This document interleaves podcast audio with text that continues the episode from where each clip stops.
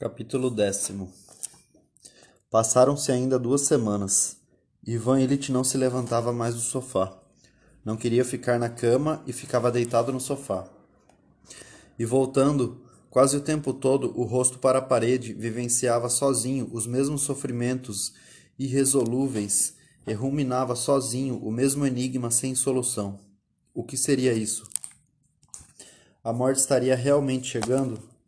E sua voz interior lhe respondia: Sim, realmente. Por que sofria tanto assim? E a voz respondia: Assim mesmo, por algum motivo. E não havia, além disso, mais nada.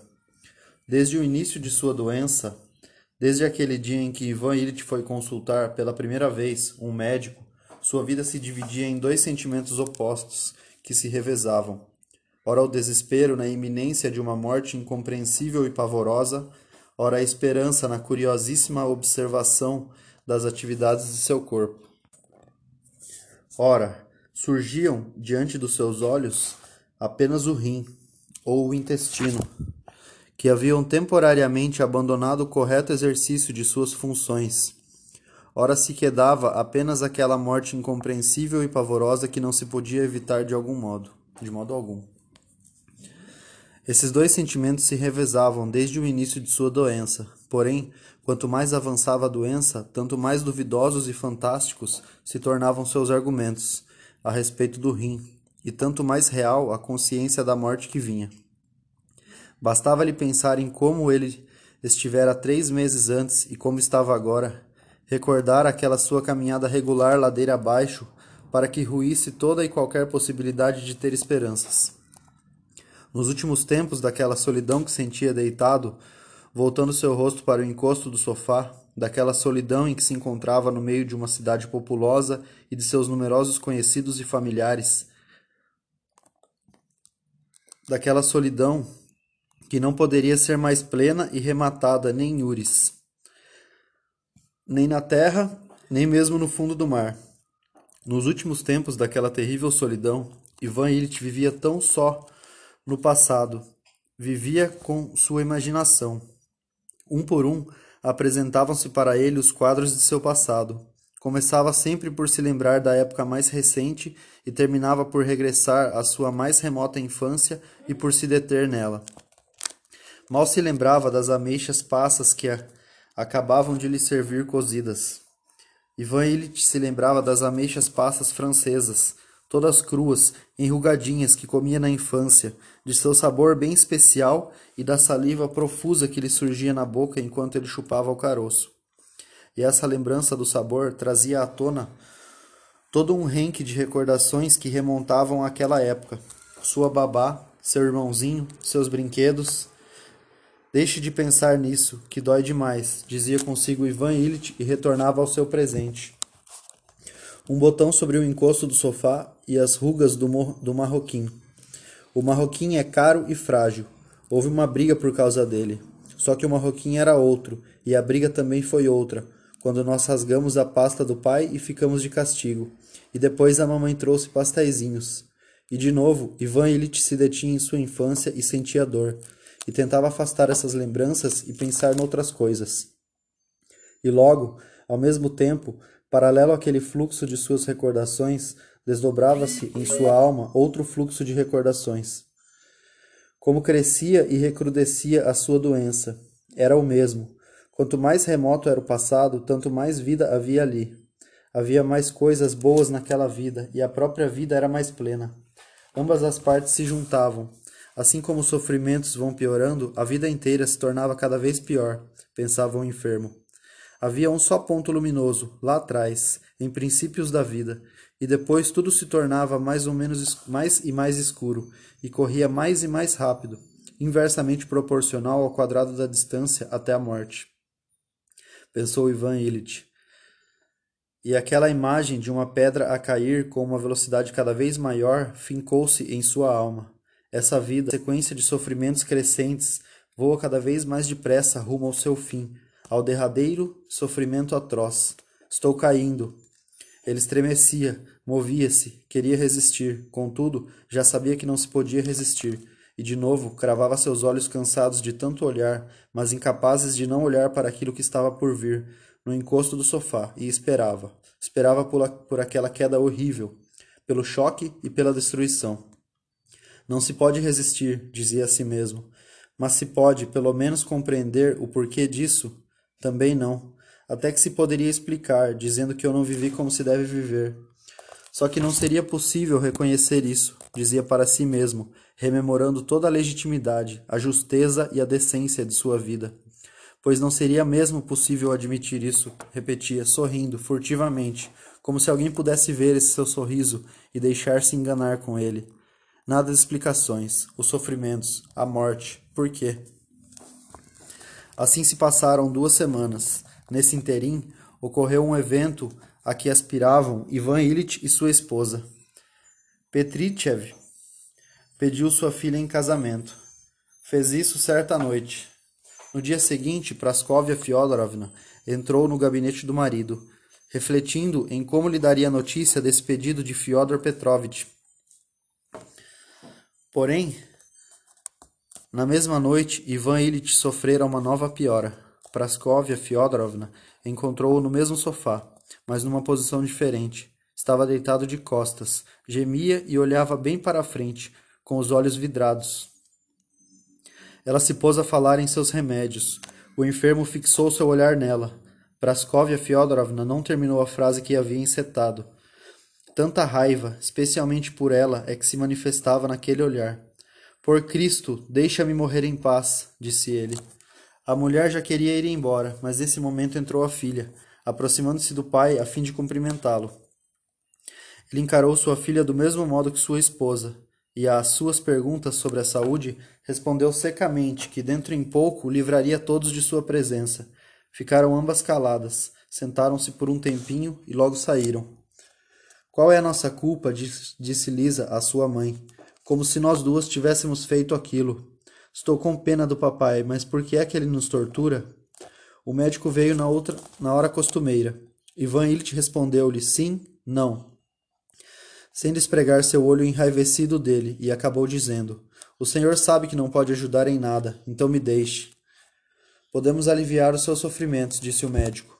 Nem isso vocês podem. Deixem-me. O médico foi à sala de estar e comunicou a Praskovia Fyodorovna que seu marido estava muito mal e que só havia um remédio, o ópio para aliviar os sofrimentos dele, que deviam ser horríveis. O médico disse que os sofrimentos físicos do enfermo eram horríveis e disse toda a verdade. No entanto, seus sofrimentos morais eram mais horríveis ainda que as dores físicas, e nisso consistia o maior suplício dele. Seus sofrimentos morais desencadearam-se quando, na noite passada, olhando para o sonolento rosto de Gerasim, aquele rosto bondoso de zigomas salientes, ele teve de súbito uma ideia.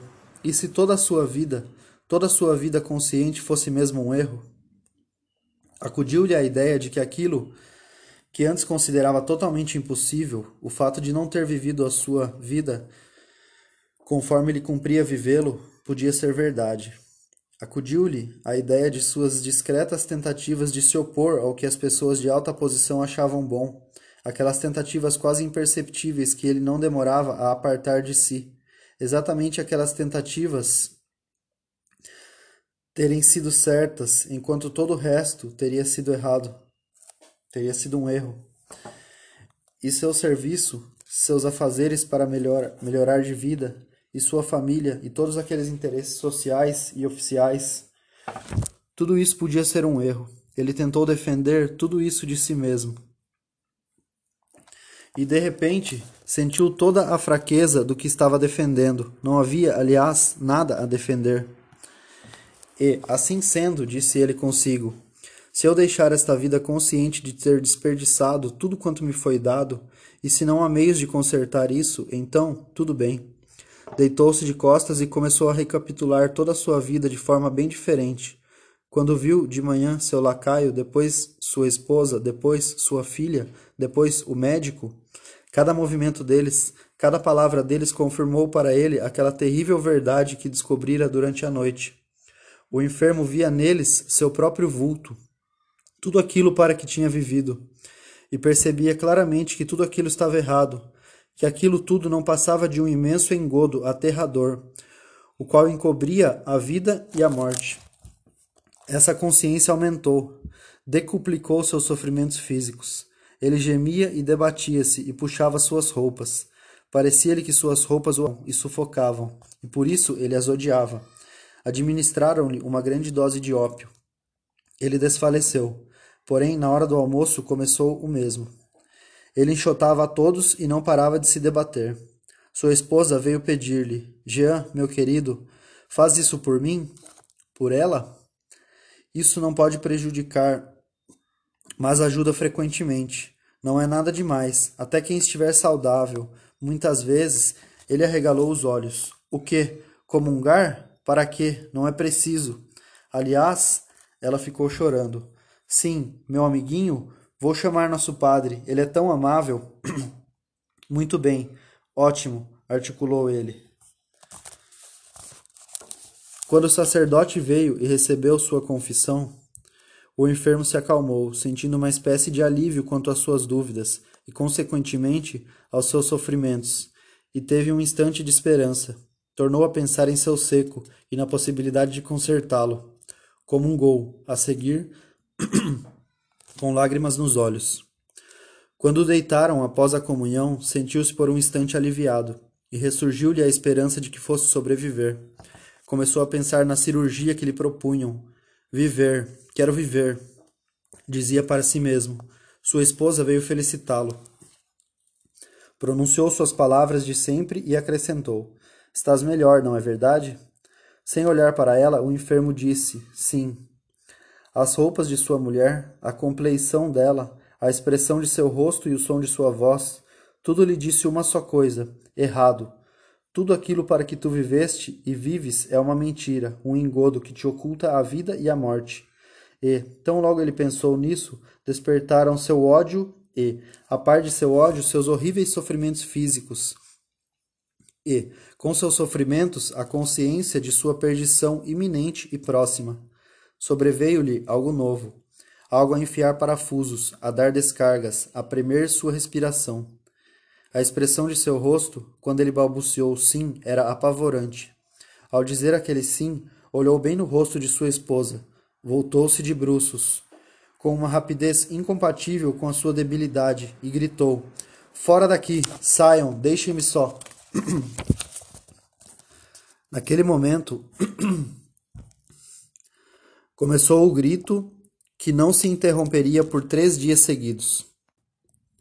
Um grito tão pavoroso que não se podia ouvi-lo sem horror nem atrás de duas portas fechadas.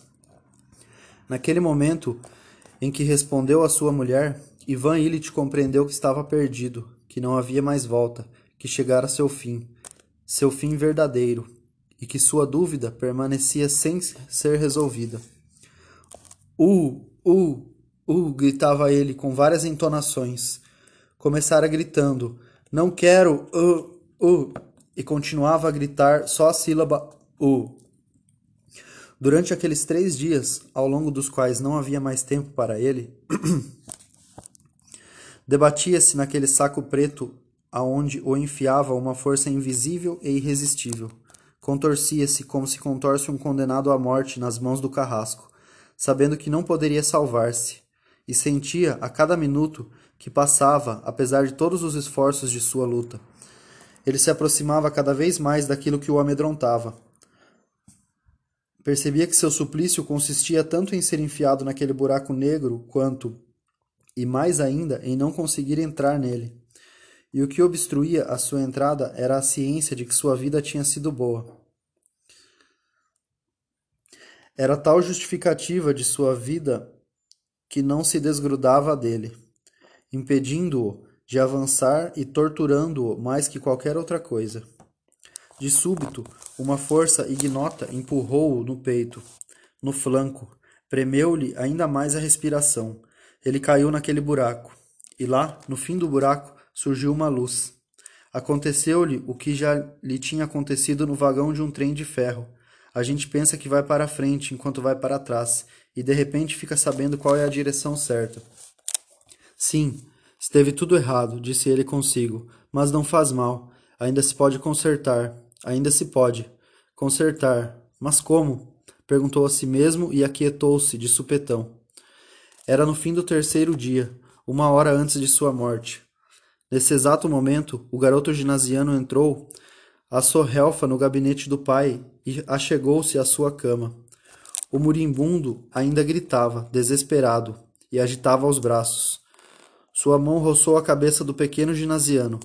O garoto pegou sua mão, apertou-a aos lábios e ficou chorando. No mesmo instante, Ivan Illich caiu naquele buraco e avistou a luz, chegando, a entender que sua vida não fora o que deveria ter sido, mas ainda se podia consertá-la. Ele perguntou a si mesmo: consertar, mas como? E aquietou-se, todo atento. Então percebeu que alguém lhe beijava a mão. Abriu os olhos e mirou seu filho. Sentiu pena dele. Sua esposa se aproximou também. Ivan Illich olhou para ela, de boca aberta, sem ter enxugado as lágrimas no nariz nem na bochecha. Ela fitava ao marido, com uma expressão desesperada. Ivan Illich sentiu pena dela. Eu os torturo sim, pensou. Eles têm pena de mim, mas ficarão aliviados quando eu morrer. Queria dizer isso, mas não tinha forças para falar. Aliás, para dizer. Para para que dizer?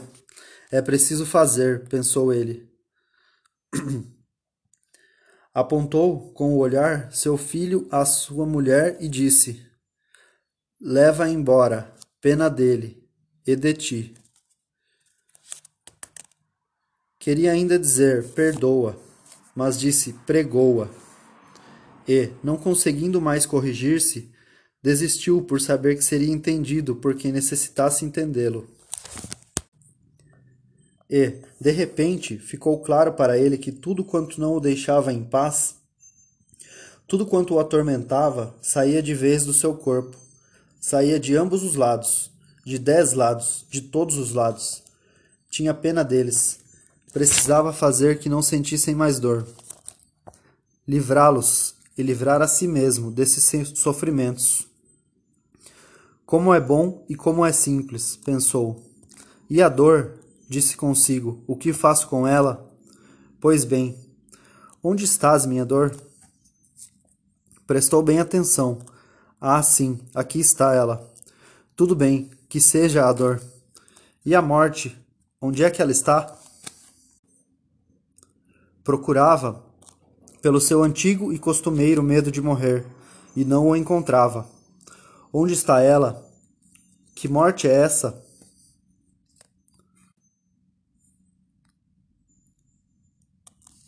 Não havia nem sombra de medo, porque não havia mais morte.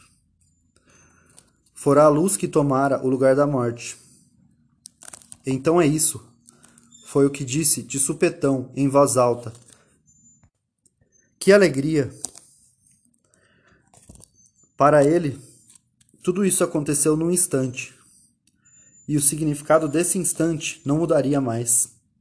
E para os presentes, sua agonia se prolongou ainda por duas horas. Algo borbulhava em seu peito. Seu corpo exausto tremelicava. Depois, o borbulhar e o estertor passaram a ressoar cada vez mais espaçados. Acabou, disse alguém perto dele. Ivan te ouviu essa palavra e repetiu-a em sua alma. Acabou a morte. Disse para si mesmo: Ela não existe mais. Tragou o ar, deteve-se no meio dessa tragada, esticou-se e morreu.